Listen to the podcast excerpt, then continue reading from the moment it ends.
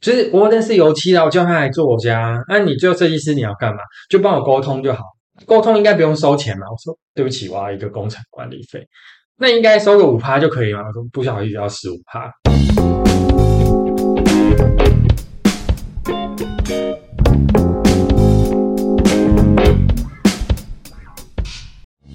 大家好，我是阿拉尼，今天我们来聊聊室内装修的世界吧。嗯，在之前的几个月里面，我们的来宾大部分都是可怜的小社畜，但是今天我们邀请到了一位比社畜还要更社畜的室内装修业小老板。员工有下班时间，但老板有吗？没有。我们来欢迎比社畜更社畜的小老板 Austin。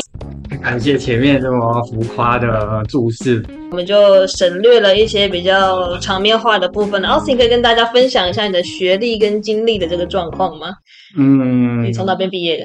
我跟那个主讲人是同学，成大都计毕业，然后之后呢，到隔壁成大建研所完成硕士的学历，这样。嗯，也算是一个小学霸的状况，可以吧？啊，那为什么会想要念建筑研究所？其实背后动机很简单，就是为了要考建筑师，这是最大的目标啊。说要做什么远大的研究，当然还是会配合着呃一些伟大的想法来做这些研究。哦，就当老师问你说你为什么要来这里的时候，一定要讲一些比较冠冕堂皇的场面话。我对这个学术的世界其实有着崇高的理想，然后因为这样这样跟那样那样，所以我来申请贵系。啊，如果现在研究室各位听到，绝对不要相信这种说法。总是要诶朝着自己的多重目标去前进，我觉得这个是，因为成大它没有开放下修设计课，是，所以等于是你要你要取得它相关的系所的资格之后，你才能够下修。那你为什么会想要下修这个设计课？家里有建筑事务所的这样子一个渊源吗？还是？对啊，其实家里是蛮鼓励我去念有关建筑设计相关的东西啊。老实说，我原本是念文组的，后来在家人沟通，好，对，沟通没错。那个沟通完之后，我就愤而从文组转到理组，过了呃痛苦的两年多。但当年做这个选择，也是因为我有这样的家庭背景环境。那呃，虽然在大家听众眼看来可能会有点封建，但是路走了选了就没什么好后悔，以至以以至于一路到现在都还是在这一条路上前进。嗯，这听起来好像是每个接家业的人内心的那种不得已跟哦，好了，我也只剩这条路可以走，就慢慢这样子走下去。那在建筑系毕业完之后，你有先去做过哪一些工作吗？呃，我后来在事务所待了快两年的时间吧，在台南的建筑师事务所。然后事务所里面，其实我在都计系养成的一些背景，那包含到建筑所里面，再得到一些专业知识。后来有幸可以参与就是 PCM 工作。哦，啊，你在建筑师事务所里面的这份工作，主要是为了之后可以考建筑师之用，对不对？对，刚开始主要是这样，没有错。可是 PCM 里面，后来我就挖掘到很多不一样。大家可能会觉得事务所里面就是在做设计啊，然后在画工程图啊。但是我接触到的 PCM，其实所以说它不是一个以画图为主要方向的建筑师事务所。对，那它主要在干嘛？大家可能就对建筑师事务所里面就是做设计、画图，然后去当工地的建造，然后。营造厂就是把东西盖出来这样子，但 PCM 呢，它就是一个要满足可能政府机关没有营建专相关专业的组织，所以它必须要外聘一个所谓的 Professional Construction Management，我不知道英文不太好，它是一个凌驾于建筑师事务所还有营造还有一些末端的厂商的头，就对，他负责帮公部门单位去监督这些单位。你是帮公部门去做稽核的动作，你要去看他说，哎，你这个建筑师东西没有设计好，哎，你这个监造监工你们那个哪边没有做好，哎，头盔没有戴，大概是这样吗？对，哦，更甚者还要再帮那个那个什么公部门把这些这些前期规划都做好。可能你要帮他们拟预算，因为他们也不知道预算要多少嘛，盖一栋楼出来，一栋社宅要盖多少钱不知道，所以你可能也要帮他们算一算。对。所以其实原本就想说，哎，进去应该是可以接触到很多的图面啊，什么东西的。但是进去之后，反而是我觉得这个对我后面帮助很大，就是它教会了我怎么样去快速的去了解各个产业链、垂直方向产业，哦，对，然后去整合它们。你说的垂直是指说，像是从画图是第一个嘛，然后接下来他要建造的时候，他可能会有一些工厂、工班或什么的进来，然后接下来还要什么装潢、施工，有的没有的，这个是垂直的产业链，是不是？对啊，对啊，对对哦，没错。然后还有包括最重要的是钱的部分，哦，钱的部分就是安排预算的部分。哦，对，我觉得有这些经历，所以其实到后面现在再拉回来那个，呃，我在经营室内装修公司嗯，这样的工作需求上，我觉得长养我蛮多的见解和了解这些全面向的东西。原来如此。不过我有点好奇，就是说你们家其实是在做室内装修的，那有建筑师的牌子是会比较加分吗？从实际面上来，当然是工作内容可以，业务范围可以变大。哦，但是其实我必须说，就是 市场是现实，他多看到你有一张专业有一张牌，即便室内设计师和建筑师是两个，不一样的世界。对，真的是不一样的世界。各位听众觉得说，事务所的设计师和建筑设计师和室内设计师，其实他们都很像，了解东西都一样，但是其实管的内容真的不一样。管的内容不一样，很多人会觉得说，我很荣幸可以邀请到建筑师来帮我做房子，对，来帮我做室内装修，但是他出来的成果不一定比室内设计师做出来的成果还要好。没有要占各位建筑师的意思，我相信也有很多优秀的建筑师是大小精通的，但势必一样的时间里面，一群人在专注在小小尺度的，和一一群人专注在中尺度的那个经验的累积上会不一样。那么在室内装修事务所里面的话，主要都在做什么？刚才前面聊了不少，就是 Austin 你自己可能从学校到刚出社会，到你有一些想法之后，你回到家里面这边来的一些内容。那接下来的话，就想要问说，哎，那实际室内装修的事务所里面都在做什么？那你主要在负责一些什么事情？室内装修公司好，室内装修公司其实有蛮多类型的，包含说你专门在做住家的，专门在做商空的，或者你专门在做商办的。那公司有分大，也有分小，甚至还有上市贵公司都有。那我的类型呢，我公司的定位，我比较偏向于小事务所，然后专门做住家，然嗯，后单纯的，就是我们的客源是比较单纯的，基本上都是我们做过的客户再转介绍来的。哦，所以你们主要的客户就是透过熟客一个再介绍一个，再介绍一个这样过来的。是没有错，哦，那对室内装修，其实我想可能有些人是没有买过房子，也没有实际在做一些比较大型装修的经验，可不可以跟大家有一个案例跟大家分享一下说可能通常在做一个大概可能两房左右的一个房子的话，就要做室内装修，它可能会通常会包含哪一些东西？我我先讲一下分类好了，以及我们为什么最后会会主要主攻在住宅这边。老实说，在那种商空，我不太敢接，是因为前面真的是有发生过一些，就是人家会讲说，哎，商空那个方案很快啊，而且两个多月就已经完工了，有没有？这种应该快钱，你们很喜欢赚吧？没有错，乍听起来应该都很喜欢赚。但最后为什么我们会选择说，哎，还是回归到住家位，就？是因为商空真的，呃，在我爸爸那时候的经验，他被强迫入股蛮多场。入股对，是指说你去帮那个商业空间他们做室内装修，然后他就说。哎呀，不然你就我就给你一点股票，你就不要收我钱这样。对，就被强迫进干股。比如说，我今天要开一间餐厅，这间餐厅的装修费用两百万，对，那你就说啊，那个我尾款可能大概还有八十万付不出来，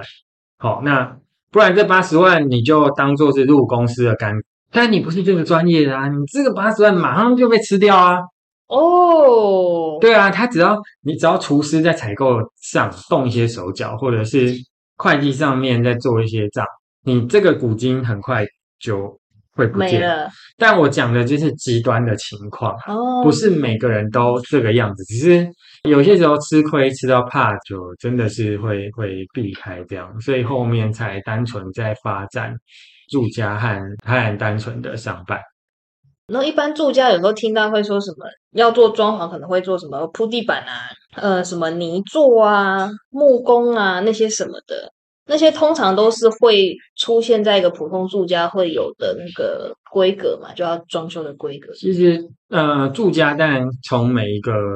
我觉得这个这个开始进到一些比较专业的部分。哦，这个很专业的。我尽量尝试用比较有趣的方式。或者亲身经历的方式，让让各位听众了解，就是刚开始会有有分中古屋翻新，对，和新城屋直接进场。哦，对，然后中古屋这边呢，相对于它的花费会比较可观。也就是说，我跟新城屋我可能做一样的东西，结果是一样的。对，可是中古它有很多你看不到的地方，像是什么？好，我们先从前面的大工种开始讲。我们这样开始决定哪里要不要拆，拆除一定要先进场哦，拆除先对，然后拆除呢，把一些不该有的东西啊，就是全部都清掉之后，再我们要进一些空空调，这些该拉的线那些全部都要先布好，这是最前期的。然后后面再来的话，就是我们什么泥做啊，然后泥做完之后。木工、水电进场啊，木工、水电都结束之后就油漆啊，然后油漆完之后，水电再来把后面收尾收掉，这个都是一般正常的程序。哦，对，但是后面呢，我相信说这个职业分享还有细部内容，这个网络上 YouTube 找，对，找到更多的的相关资讯，就听众可以不用花这个时间在这边精辟的解说。好，但是说概率的题是这样，目前一现在的房市环境，其实越来越多人会选择买。中古中古屋对比较便宜一点。那中古屋呢？我觉得大家会需要有个心理建设的话，就是花费，就是会有很多真的是在看不到的地方。比如说，我光讲水电二十年房或是二十五年房，你水电整间像小两房，它水电整间要重拉，可能就大概要十五万左右，以目前的价格。这只是水电的部分，对，所以你会发现很可观，就是哎，人家为什么在外面说什么？哎，只要三十万、四十万就可以成家？哎，我一样的两房，我为什么要花到可能人家双倍的价格？就是道理是在这个地方。哦，原来如此，就是中古买中古屋的话，它的费用就是花在一些看不到的地方，因为很多东西都旧的，旧的就要打掉，打掉要钱，然后要买新的东西进去，然后那也要钱。对啊。那么通常啦，一个这样一个案子，他会走过哪些流程？就是你们在接触到客户到完成一个客户的案子的时候，首先客户来，然后会先刚讲，像我们公司的风格就会偏向说，我们希望去做出客户想要的东西。我们跟跟其他设计公司的分野啊，很多设计公司是我有我的设计特色，对，所以你必须照着我的设计特色走。哦。对，那我们公司是比较偏向说，我们尝试会跟客户一起做这个设计，那去慢慢把客户要的东西引导出来，我们去协助客户判断说什么东西是可以有，什么东西是不能有。那不就要花很多时间在沟通？对啊，但我们的方向会比较倾向的，因为很多公司是套餐式，对，就是 A、B、C 三种套餐。那 A 套餐可能在壁面材料，比如说在油漆哈，它就只有某一个品牌的 A、B、C 三种漆可以让你选。然后砖好 A、B、C 三种，但我们的应该我们配法，我们倾向说看客户他有多少预算，那呃想要做出什么样的东西，那我们去帮客户完成他的想象。那整个流程上的话，从最刚开始的平面图的沟通，对，然后到后面我们公司会以三 D 的模型方式跟客户讨论他其他的设计。我觉得这个可以给各位听众做一个标准啊，但比我的服务还要好的公司有很多，那可能服务没没有到这样规格的也很多。对，后面会跟大家讲说，哎，可以基本上怎么判别或者是筛选你们可能未来要承接的的一些包商的一些小诀窍。那这我们留到后面讲，我们先把那个主持人的问题回答完。对，好，那我们的联络过想象，然后之后三 D 的图对过完之后要再干嘛？后面最重要怕，我觉得是施工图。各位听众可能觉得说，我好像三 D 画出来美美的就好了。对对，就是那个示意是有达到我要的感觉，可是后面就开始衍生很多问题，是施工图大家死对症。施工图是一个决胜点，就是哪些东西在三 D 图上好像该怎么做，可是到施工图上面不呈现，师傅呢就没有办法做出这样的东西啊，最后就会吵架。哦，所以真的会有没有施工图就开始做的状况？有啊，还蛮多公司还蛮多的是，对对对，甚至是你你要什么，我手画给你。哦，好 freestyle 哦。对，但这种呢，就是通常会出现在电脑操作没有比较没有那么强的的统包上面。这种不是说它不行，而是说后面可能如果这样子的委托，那他需要承受的风险就比较大。哦，还是有很多成功的案例，是，但就会变成没有办法省到时间，就变你你需要花大量的时间去现场盯，确认师傅做出来的是不是我要的东西。那师傅有做出来不是我要的东西，那因为包括我我一些朋友，他可能并不是在北部，是找在中南部啊找其他的委托商，就会出现这种你做出来的不是我所想象的。那通常这种决胜点就是在所谓施工图的那个地方，是不是有画好，或者就是有没有画，然后师傅看不看得懂，对，可以去施工这样子。对对对，没有错。原来如此，那施工图完了之后下来，就是这就真的直接施工了。对，就会开始走一些，应该说施工图大家都确认完之后，后面开始你就要看说是不是你找同一间的装修公司去做承包，那是不是找同一间装修公司去做承包，以及如果你找其他间装修公司，你的图要不要再转一次这样？那进到现场之后，就会开始做施工的装修申请，交保证金，这个是相对应重要的。你要可能要去叮嘱设计师说，哎，你们社区是不是有什么奇怪的规定？因为有些设计，比如说牵扯到一些就是外墙啊，比如说栏杆要更新啊，这个也可以有一些小故事。哦，你不可以随便更新你的栏杆。对，即便是它可能会影响到你后面冷气的更新或安装，然后包含就是前面社区的这些处理好之后，那后面开始进就是从一般的以往间，我只是讲一个标准答案，但每一间公司情况不一样。那说从我们这边开始处理的话，就会处理到像像前面刚刚讲，你说你做对，泥做先呃拆除啊，拆除先处理好之后再来动泥做，就是你地板如果要重铺，厕所要大掉，重新贴砖，这些这些先处理。那处理好之后，再来呃冷气要更新该更新的那些管线，或是该安排一些管线，也许可以先进来拉铜管，然后比如说是壁挂式冷气，那就是要把那个天花板的框先开好。那如果是主机的话，就是要把吊顶式主机，就是要把主机先天花板在天花板吊好，这样。接着就轮到木工进场，开始下脚料、定天花板。那前面这些，我我先到这边讲一个断点啊，就是前面你做的部分，你用的水泥是哪一排的？哎，前面这些工序，也许大家都可以在网络上找到，可是后面一些细节，就是我开始要跟各位听众分享。就是我们有遇过有争议的是，水泥一般我们都会希望这样用有品牌，比如说台泥、对，雅泥之类的。那有些就是用到那种名不见经传，为了节省成本，这个就是听众可能会不知道的。对哦，对啊，比如像主持人，你会知道说哪几种水泥品牌？我怎么会知道呢？我只知道台泥雅尼啊。对对对对，然后还有包括说哦，你在做防水工程，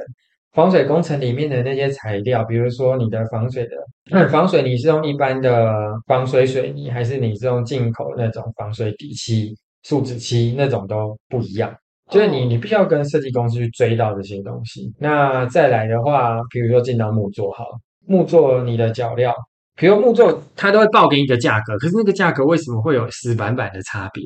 是因为他们的用材压根上的不一样。用材压，木头本身不一样。对，比如说你的脚料，你的脚料到底是用防虫防腐，还是你就是用一般没有牌子的脚料？这个也是钱它的差别所在。所以说，有一些可能看起来好像比较便宜，说可以施工到多漂亮的那个样貌，它可能是把他的钱 cost down 在这些部分。对啊，对啊，或者是我的脚材，比如在施工图上，我不会业主不会去看哦，我的脚材可能正常是三十公分，要下一支脚料，天花板的部分，这是比较专业的部分。可是我相信说，听众各位在以后有机会在处理到装潢的时候，也希望说直接抓这些要点，就可以去判断一些设计公司它的品质品质怎么样。它的公司的人格状况。对对对，因为有些时候你很难看到这些施工的全貌。对对对啊，包含说哦，脚料它是三十公分下一支还是四十公分的间距下一支，这就会影响天花板它的承重能力。是是是，对，然后再来天花板里面它封什么样的板？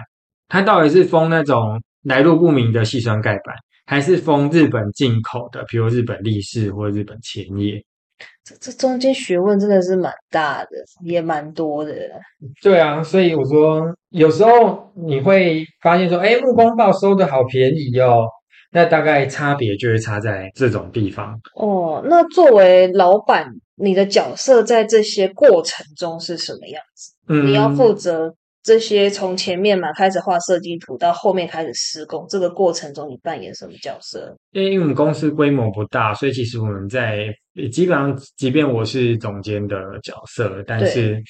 我们还是必须要。养成到公司下面的每一个合作伙伴都是独立设计师，就是说他们能够跟客户谈设计，能够自己想设计，图要能够自己会画，对，然后价格要能够自己会算，然后监工要能够自己可以监工，然后甚至把。把东西独立完成交给客人，这样。可是这样子的话，不就等于是说，哦，这是你自己要做的事情。是是是。那你期待的是，你下面的设计师他也要可以有能力完成这些全部的东西。是没错。但是如果那些设计师可以完成这些全部的东西，他是不是也差不多可以出去外面自己开了？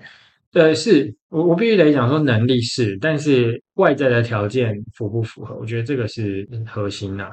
因为你要经营一间公司，除了你的管理能力之外，还要包含你的资本，还要包含你在厂商那里的信用程度。哦，就是已经存在了的事务所，他们可能有自己配合的工班，像是你们事务所有你们配合的泥作、木工、水电那类型的工班。但是如果有一个人自己要出去外面开，他或许不会有这样的一个资源。是。就是这这些其实是你说创业与否的考量点之一，嗯，因为你你必须要跟公班有一个默契，你教出来的品质才会是一定在一定的水准上面，嗯，不是说我随便叫来一个人，而且随便叫来一个人，你你没有跟他合作过，你不会知道他的功法。比如说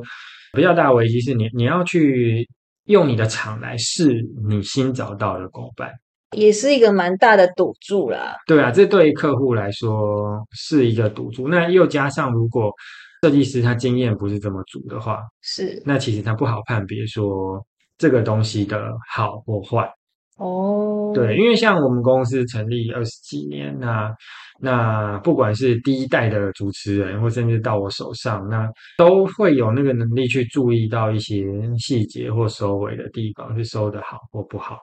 原来如此，所以其实就是说，就一个设计师而言，可以独当一面的室内设计师，他的能力其实也不是只有会画图而已。他如果真的是独当一面的话，他其实从前面的接洽客户到后面的施工监造跟报价，他都要会。只是说，成为一个独当一面的设计师之后，到出来要开业，他其实中间的过程也还有蛮多的。蛮多的挑战啊，包含资本跟可能跟公班的这些联系，还有他是不是真的可以真的完全独立运作，这也还是一个蛮多的挑战。是啊，所以等你中间你有有一些桥段，这是这是给我觉得这一个 part 可能是给有兴趣往这个方向走的，对，有兴趣往室内设计业界走的一些提醒，就是说，当然我觉得不管是不是做室内设计业，就是在一些转捩点，就是你有撑过，就是你的。你那个眼前的困难有解决，你就是让你的公司平安顺利的度过这个关卡。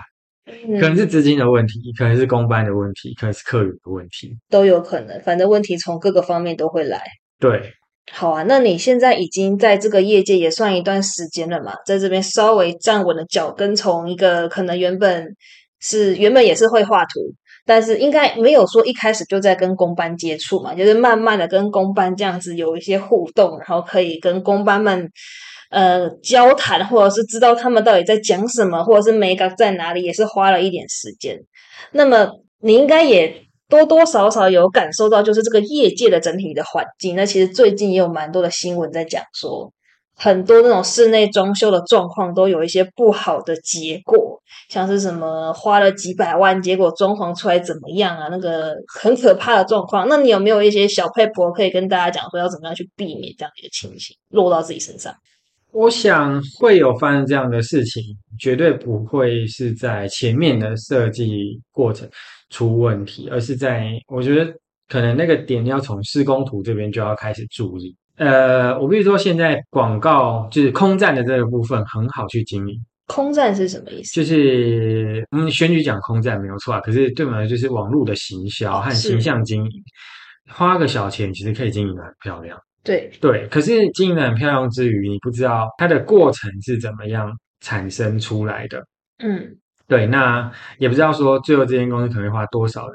气力在你的家上面。回过头来，变的是施工看到现场的一些处理的状况，这就是去检核那一间公司的一个一个重点啊。那我相信说，这边我也鼓励各位听众，就是看到有疑义的地方，那就是该喊暂停的时候，就要勇敢的去喊暂停。像是比如说，你会你就拿施工，就是拿施工图来做对应好了。嗯，你会说，哎，这个东西跟我怎么想象的不太一样，或者这个材料就不是我们当初沟通好的材料。对，那他们还是坚持做下去，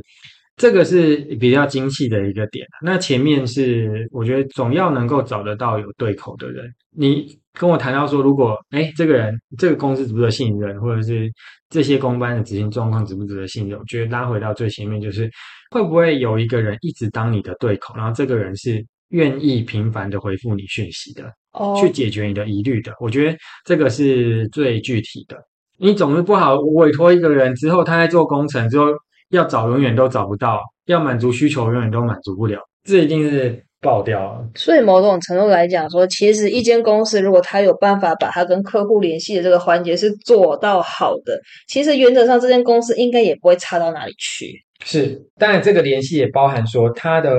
说法或回应是可以接受的或是合理的。哦，那在于客户的立场，我鼓励各位听众永远不要把自己当 OK 或者什么之类的。哦，就是不要觉得说自己好像这样子提出来很坏。对对对对，不要不好意思。对啊，我觉得适当的要回应客户的的一些疑问或需求。那除了这些，还有没有什么样可以去辨别说，就是哎，我找这家室内装修公司是比较可以信任的？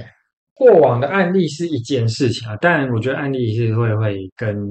我刚刚讲的，就是还是有所谓空战的疑虑啊，就是对我我网络形象做的很好，不一定代表我最后做出来很好。对啊，可是我约都签下去了，有没有签约之前，我就可以大概有一种判定的方法。我先讲签约这件事情好了。对，签约这件事情，前面你可以看说这间公司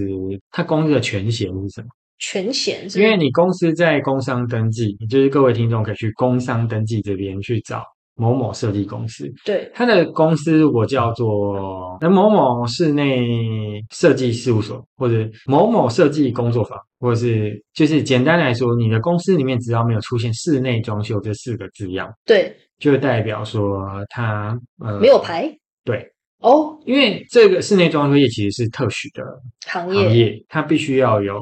技术式的资格资格，他才有办法开。所以如果不是完完全全的这个室内装修四个字的话，他就是等于是没牌在经营的对，但每每一排就会冒一个没有国家保证的风风险险，。因为很多啊，很多是那种国外回来，对他们很有才华，没有错的，然后他们也有很多自己的理想，但是我就必须说，设计有设计的专业，但是现场施工监造就是很吃现场的的经验，包含你跟工班师傅沟通，就像我们前面提到的一些对对对，重点。呃，我觉得这这个牌是基本上是业界，我觉得一个很基本的标准啊，是就是你你可以看到说，哎，至少要满足这个标准，它是对室内装修，或者是对台湾的一些规格尺寸它是了解规范，它是有一些了，它是有了解的，对，不会说问问你说，哎，室内装修相关法规去定义室内装修的内容的时候，那也不会说都讲不出来说什么叫室内装修，甚至你回答不出来说，哎。在哪个范围里面，我到底要去申请室内装修许可，还是不用去申请室内装修许可？你的行为叫装潢行为，对，不是装修。跟装修又不一样。对，哦，这就是很多小美感，大家会觉得哎。装修啊，装潢，甚至是我觉得是建筑系本科，他们没有真的涉略，可能即便我家里做这个，我也不知道说有这个样子。原来有这种美感在分野在这里。嗯嗯嗯对，那我们国家里面有定义很清楚，什么叫室内装潢，什么叫室内装修对，的行为。那拉回过来，观众要避免的话，其实找有牌的室内装修的公司，它是相对可靠的。那你可以要求他提供证号啊，哦，我们每个人都有每个人独立的证号。对嗯嗯嗯嗯嗯，然后第二个是，它其实在就是内政部里面有有定型化的契契约。约，你可以去找。其实各位听众也可以去找，对对对，就是它有设计约、有施工约、有设计兼施工约。哦，所以这是可能要签连签三个不同的约，我要再说明清楚一点啊，你有时候可能是委托设计，你有时候可能是委托施工，可是你有时候是设计施工一起委托，哦，它就有三种，针对的这个这些情况，它就有三种不一样的约让你签。哦，原来如此，对啊，你可以去判断说，因为有些公司它是只开报价单给你，可是嗯它并没有跟你讲我们之间该履行的责任义务是什么，哦，这个会造成后面很多合作上的双方合作上的困扰和模糊点。嗯简单来说，今天如果不签约的话，我要放赖，我可以放赖。今天如果报价单里面我跟你讲说天花板、细酸盖板、好、平钉，然后几平价格，后面备注完全没有写我用的细酸盖板是什么，我用的脚材是什么，那它就有很大的发挥空间。它只是帮你把东西做好，可是里面用的脚材，我哪知道你有没有防冲防腐？我哪知道你细酸盖板是哪里进口来的？然后会不会很容易就碎掉、钙化？哦，所以其实还是有很多可以动手脚的地方。如果不是在定型化契约的这样的一个比较制式化跟比较偏向保障消费者的一取向的一个东西的话，如果纯粹就一张报价单，其实就厂商这边他有非常充分的解释权利，对，没错。嗯，就会比较有机会遇到一些可怕的事情。对啊，还有材料是一件事情，另外一个事情是要听各位听懂，就是在一些模糊地带，我只会讲，好，我们讲设计变更，这是最常遇到的事情。嗯，就是有些客户呢，有选择性障碍，他们一下觉得我要这样，一下觉得我要那样。对，当遇到这种时候要怎么办？因为开始就会有人主张说，我就委托你设计啊，凭什么我不能变？对，但是设计公司会觉得说，我有我的成本啊，为什嗯？么我要一直接受你变？对他、，吵不停怎么办？大家就会 emoji 瓦路易，嗯，然后呢？对啊，然后就开始啊，就会就会有呃，反正好，我都住在成本，我后面就反正我、哦羊毛出出在羊身身上嘛，用其他的方式把我的利润补回来。对啊，那那开始客户也觉得说，哎，今天如果你没有办法满足我变，那我就跟你解约啊，哦。那、，解约又找不到约可以解，哎呀，这个就是很麻烦的状态了。对啊，解约又没有约可以解，那怎么办？就吵起来了。对啊，就吵起来啊，吵起来最耗时间是谁？嗯，对啊，你可能就是像我一个比社畜还要社畜的，时间最宝贵的。哦，你把那些时间拿来跟你的装修公司吵，然后呢，吵到最后呢，最后没家可以住的是谁？是你，因为最后其实吃亏的很容易是消费者。对，所以其实就室内装修要注意的几个大点，我稍微整理一下。是，呃，第一个是反正看它有没有牌嘛，室内装修才是所谓的正统有牌的。那装潢都不是啊，设计师也不是，工作室也不是，是室内装修四个字要我们出来才是。是，然后接下来是要有契约，最好是定型化契约，不要只有报价单。对对对。然后在最后是说，如果真的开始走，然后走着走着发现它的工程图、工程设计之类的东西好像不太符合原本的期待跟想象的话，又勇敢说停，是，大概就是这样了，就可以尽量的避免越来越多的纷争跟那些问题。对，听到这个熟悉的 BGM，嗯，没错，我们这个礼拜差不多就收尾在这个地方。那相信在前面三十分钟的时间里，大家应该对于室内装修的世界，还有就是，就算你没有买过房子，你大概也知道说，哦，室内装修可能会遇到什么样的问题，可能要特别注意一些什么东西。那希望大家未来不管是在买房子，还是说在思考着诶这一行的一个状况的时候，可以多一点点的了解？那么在这一节的内容里面呢，我们稍微比较少谈了一些这个 Austin 他遇到的有趣的小故事。那这些部分的话呢，我们会在下一集再继续。所以如果你喜欢室内装修这个主题的话，也希望大家下个礼拜同一个时间也不要错过哦。